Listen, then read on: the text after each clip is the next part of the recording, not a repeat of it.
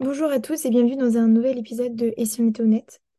Alors, vous avez peut-être trouvé que je parle bizarrement ou peut-être un peu plus lentement que d'habitude. Euh, j'ai eu un accident hier, ce qui fait que euh, j'ai actuellement un collier autour du cou, ce qui peut vous gêner lors de l'écoute. Euh, je voulais faire un épisode un peu particulier justement autour de mon accident et du fait que j'ai cru mourir parce que je pense qu'il y a deux, trois trucs que je peux vous partager peut-être. Peut-être que certains vont se reconnaître dedans s'ils ont eu un accident, ou peut-être que ça va faire prendre conscience de certaines choses à certaines personnes. Je vais pas revenir sur les détails de l'accident, je revis déjà assez la scène, mais ce que je, je peux revenir sur deux, trois éléments, notamment euh, juste pour le contexte, en fait, on allait trop vite, il y avait mon frère derrière moi, on a eu un accident de quad et j'ai percuté un, arbre. Et, euh, et après, le quad nous est à moitié tombé dessus, et, et voilà. Quand euh, j'ai percuté l'arbre, quand j'ai vu l'arbre en face de moi dériver sur la droite et que j'ai vu que je pouvais pas faire autre chose que lâcher prise, parce que je pouvais rien faire d'autre, je me suis dit deux choses. La première, quand on est arrivé vers l'arbre, je me suis dit on va mourir. Et la deuxième, au moment où on allait percuter l'arbre, ça va très vite. hein. C'est dingue à quel point tout ce qu'on pense en très peu de secondes et ça va très très vite. Et au moment où on allait percuter l'arbre, je me dis, euh, bah, j'ai dit un, truc comme Seigneur, faites que mon frère n'ait rien. Et ma tête a frappé le sol. Et euh, à ce moment-là, je me suis dit, euh, dans ce laps de temps où je saute, je tape- frappe le sol, je me suis dit, putain, euh, j'ai pas encore vécu tout ce que je voulais vivre, j'ai pas encore fait tout ce que je voulais faire. Après, on se retourne, j'ai vu le quad arriver vers moi et je me suis dit, faites que mon frère ne soit pas en dessous. Et moi, je me suis jetée dessus pour empêcher que mon frère soit en dessous et, me dire s'il y a quelqu'un qui doit prendre le quad et mourir, je veux que ce soit moi et pas mon frère. Et quand le quad est retombé de l'autre côté, je ne sais par quel miracle et pas sur nous. J'ai fermé, j'avais les yeux fermés à ce moment-là parce que, en gros, si vous voulez, au moment où mes jambes ont percuté le quad, je me suis dit, faut pas que mon frère soit en dessous. Et, euh, et moi, en fait, je voyais le quad me tomber dessus et je me suis dit, ça y est, c'est fini. Ça y est, c'est la fin. Pour être exact, c'est exactement ça. Je me suis dit, ça y est, c'est la fin. Et en fait, tu regardes le quad, tu te regardes toi dans le sol et c'est bizarre ce que tu te dis parce que tu te dis, tu peux plus rien faire, quoi. Tu te dis, c'est fini, j'ai- ça y est, ça s'arrête là, quoi. Et le quad, par je ne sais quel miracle, est retombé de l'autre côté. Et, la première chose que je me suis dit, c'est mon frère. Mon frère, donc je me mets à, à crier son nom, etc. Et le laps de temps où il répond pas, parce que lui, il a perdu connaissance, euh, je me dis, euh, c'est une douleur indescriptible, vraiment l'état de stress. Et tu te dis, putain, merde. Et euh, en fait, ce que tu réalises, c'est que ta vie, elle peut basculer en, une fraction de seconde. En une fraction de seconde, tu fais le con avec ton frère en allant trop vite, en voulant aller vite parce que tu kiffes l'adrénaline. Et puis tu te retrouves dans le fossé à l'article de la mort. Et, euh, Et pas que j'aime moins les sensations fortes de ce qui s'est passé, mais je pense que quand t'as quelqu'un derrière toi qui t'est cher, c'est encore plus difficile, surtout quand c'est toi qui conduisais, quand c'est toi qui percutes le mur. Moi, j'ai cessé de me dire, que mon frère aille bien, quoi. Et quand t'as la responsabilité de quelqu'un que t'aimes derrière toi, c'est très compliqué. Tu te sens responsable, même si, euh, même si voilà, c'est ce que mon frère m'a dit. euh, tu sais, des fois, les gens, ils empruntent la même route tous les jours, et un jour, tu sais pas pourquoi il y a un accident. On me dit, c'est pas de ta faute, ça aurait pu arriver à n'importe qui. Voilà, le quad était un petit peu défaillant, ça, on l'a su après, mais, mais en attendant, bah, tu te dis que c'est de ta faute, quoi. Tu te dis que t'es responsable. Euh, après ça, on a été aux urgences. On a passé presque. Ouais, on est arrivé à 14 heures, on est parti, c'était minuit. Et t'as le temps, quand tu fixes le plafond, parce qu'on était sur un brancard, t'as le temps de, penser à ta vie. hein. Moi, je revivais l'accident en boucle et je me disais que j'aurais dû le savoir, j'aurais dû. Et euh, c'est difficile. C'est difficile d'attendre des résultats.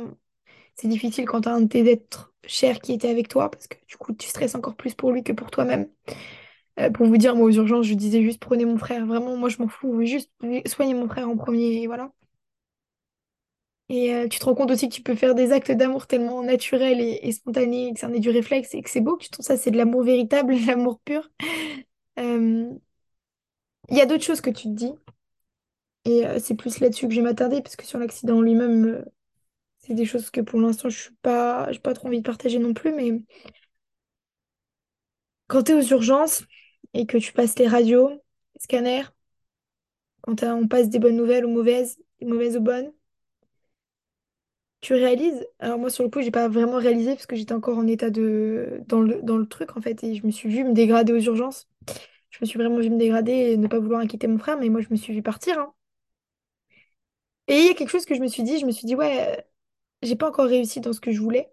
Mais je me suis pas dit, vous savez, des fois il y en a ils se disent ouais, euh, je, je n'ai jamais fait ce que j'aimais. Et ça fait un an que je travaille sur moi et ça fait un an que je suis beaucoup plus alignée avec ce que j'aime et ce que je kiffe. Et je me suis pas dit ça. Je me suis juste dit, bah mince, je suis pas allée au bout de ce que je pouvais aller dans ce que j'aimais, dans ce que j'étais en train de faire. Et ça m'embête. Ça m'embête parce que je suis pas arrivée au bout, quoi. Et je peux pas mourir maintenant, je suis pas arrivée au bout. Donc je suis contente d'un côté parce que ça confirme que ce que je fais actuellement, c'est ce que j'aime. Euh, faire des podcasts, euh, partager sur les réseaux sociaux, tous les projets qui, qui, qui vont suivre. Et, euh, et ça me confirme juste là-dedans. Donc là-dessus, j'étais contente. Mais il y a un autre truc après l'accident, vous savez, quand, quand tu vas mieux, etc. Ça, c'est le plus dur, je crois. Déjà, moi, j'avais des, j'ai des hématomes sur mon corps, énormes.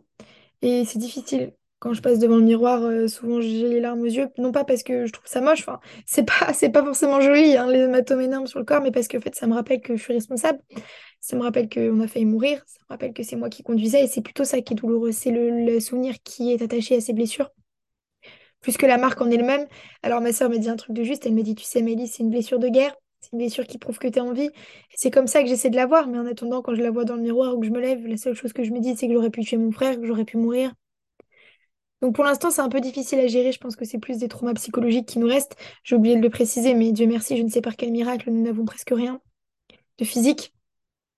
Mon frère, lui, psychologiquement, ça va parce qu'en fait, il n'a pas vécu toute la scène. Enfin, en gros, euh, lui, il était derrière, donc il s'est laissé porter. Il a eu un moment d'absence, donc euh, on n'a pas vécu le même traumatisme. Pas que le sien soit moins important, mais il, euh, pour l'instant, a l'air de mieux le vivre que moi.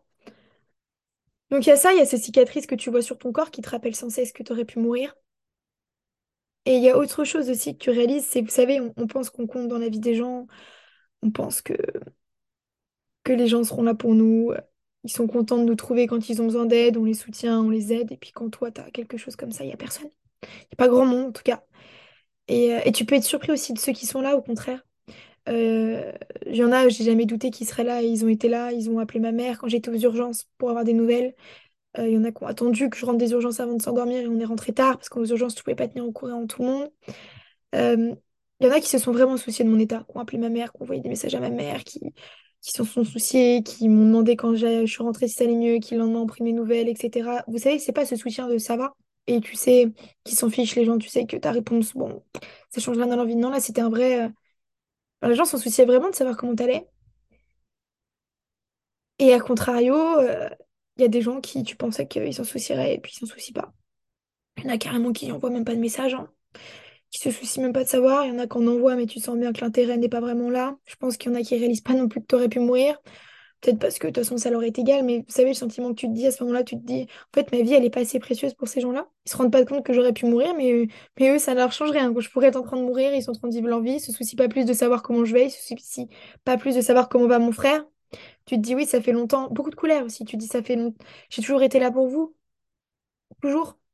Si ça avait été vous, j'aurais été la première à appeler vos parents, j'aurais été la première limite à être à l'hôpital, et j'aurais été au moins la première à me soucier vraiment, à venir le lendemain quand vous êtes rentré ou ce genre de choses. Il y a des amis à moi qui sont venus le lendemain me voir chez moi, etc. Pour juste venir voir comment j'allais. Ils sont pas restés longtemps parce que de toute façon j'étais tellement fatiguée que voilà, mais juste pour prendre des nouvelles. Puis il y en a, ils le font pas alors que tu pensais qu'ils auraient pu le faire. Donc il y a beaucoup de colère aussi, de tristesse, de déception. Mais d'un côté, tu te dis, bah tu peux pas attendre des gens qui soient là pour toi. hein. Juste, toi, tu sais après quelle est la valeur de ta vie dans leur vie et tu te dis, ok. bah, il y aura des conséquences après ça. Je veux dire, euh, plus jamais je vous estimerai à la hauteur de ce que je vous ai estimé, alors que ma vie, pour vous, elle est tellement peu précieuse puisque vous vous en souciez même pas de savoir comment je vais. Le lendemain, il n'y a pas un coup de fil, il n'y a personne qui vient chez moi, il n'y a personne qui prend vraiment de mes nouvelles, comme si, comme si l'accident n'avait rien été, alors que quand tu as les médecins qui te disent que c'est un miracle que vous soyez en vie ou que vous soyez en aussi bon état, je pense que tu réalises que c'est, ta vie. Et, euh, on peut pas leur en vouloir non plus à ces gens-là. C'est ça, c'est qu'il y a un peu cette colère de se dire, mais mince, si ça avait été vous, j'aurais été là, bien plus que vous l'êtes. Mais d'un côté, tu te dis, mais tu peux pas attendre des gens qui soient là, tu peux pas attendre des gens qui estiment ta vie. Voilà, c'est, tu peux rien attendre. Et, et je pense qu'il faut juste en tirer les conclusions de qui sont vraiment là, qui ta vie compte vraiment. Et je vous assure qu'on croit que ces gens-là sont nombreux, mais quand il y a un accident, ils sont très peu finalement. Et c'est assez paradoxal, c'est assez perturbant, c'est assez triste. Tu te dis, en fait, c'est pour une poignée de personnes que ma vie compte vraiment. Vous savez que ce serait vraiment une vraie douleur de vous perdre et que tu sens que, tu sens que les gens, des fois, ils te, regardent avec les, yeux un peu larmoyants en disant, putain, mais elle a envie et Dieu merci. Et ça, il y en a très peu. Euh, donc ça, c'est un peu le constat un peu dur. Et puis, il y a le constat un peu plus joyeux dans le sens où bah, il y a les gens qui, qui te surprennent, il y a des gens qui sont là alors que tu te dis, mais enfin, vous savez, c'est des gens avec qui vous êtes disputés ou, ou peut-être même des fois, c'est des gens avec qui vous n'êtes pas spécialement proches et pourtant, c'est ceux qui sont plus là que vos propres amis. Et tu te dis, mais tu peux être surpris par la vie. Souvent, on dit que quand t'as un accident, c'est là que tu réalises qu'ils sont vraiment là et que tu peux être surpris, mais c'est complètement vrai. Il y a des gens, j'aurais pas misé un sou sur eux et puis euh, ils sont là. Du moins, au moins, ils m'ont demandé comment ça allait avec un minimum d'intérêt. Et juste ça, déjà, c'est beau. Puis il y a d'autres constats, hein. Il y a d'autres constats un peu plus. Je sais pas comment dire, mais quand euh, on est face à la mort, il y a tellement de choses qui nous semblent insignifiantes. Vous savez, dans la vie, on se prend la tête sur des choses futiles. Quelles qu'elles soient, on se prend tous la tête sur des choses futiles. Je sais pas, votre café, il a mal coulé, votre train est en retard, euh, cette personne vous a pas répondu, euh, vous êtes stressé pour un truc, vous avez l'impression d'échouer, vous avez peur, vous avez vos croyances limitantes. Et en fait, face à la mort, tout ça, c'est insignifiant. C'est vrai, c'est ce que tu te dis. Quand j'étais dans mon lit, je me disais, mais en fait, toutes mes peurs, toutes mes croyances, tous ces gens qui voient pas ce que je vaux, ce que je vaux, ce que je vaux, vous me pardonnerez pour ma diction, mais tu te dis, mais en fait, ça, c'est rien. C'est rien, je suis en vie et ça, c'est plus beau des cadeaux. Et je pense que réaliser qu'on a envie, c'est beau aussi. Vous voyez, moi, le lendemain de mon accident, la première chose que je me suis dit, je me suis dit, vraiment, je me suis levée et je me suis dit, je suis en vie. Et ça, c'est un sentiment que tu... Enfin, quand tu te lèves le matin, souvent, t'as pas le réflexe de dire, je suis en vie. Pour toi, c'est normal, c'est naturel. Et quand tu viens de vivre un accident, tu réalises que chaque jour est une... est un miracle. Et je pense que c'est ça qui change. C'est aussi le fait de tu te prends plus la tête sur des choses futiles. Tu me réponds pas, tant pis pour toi. Tu peux pas venir avec moi, tant pis pour toi. Tu, tu me critiques, tant pis pour toi. En fait, vous voyez, il y a un truc de tu te rends compte à quel point ta vie est précieuse et du coup, tu laisses. Enfin, je sais pas comment dire, c'est un sentiment qui change. Je comprends les gens quand ils disent après un accident, tu changes un petit peu, mais c'est le cas parce que, en fait, euh, bah, c'est insignifiant tout ça. Écoute, tant pis, c'est toi qui perds. En fait, on se rend compte de à quel point notre vie est précieuse et du coup, on se rend compte que quel point ceux qui ne voient pas à quel point notre vie est précieuse, bah, c'est pas une perte dans notre vie finalement. Et, euh, même tous les trucs dont tu as, peur de faire parce que tu as peur d'être jugé, tu te dis, mais c'est rien, le jugement face à la mort, c'est rien. Et, et c'est des trucs tout bêtes, mais c'est des trucs qui te changent. Et euh, et t'as pas envie de passer par quatre chemins parce que tu te rends compte que la vie, elle est courte. Donc voilà les, les petits, euh, les petits bilans un petit peu de cet accident à chaud. Je voulais le faire euh, assez à chaud pour que bah, vous ayez euh, ma pensée la plus authentique possible. Peut-être que j'en parlerai dans quelques mois pour voir l'impact que ça a eu réellement sur ma vie.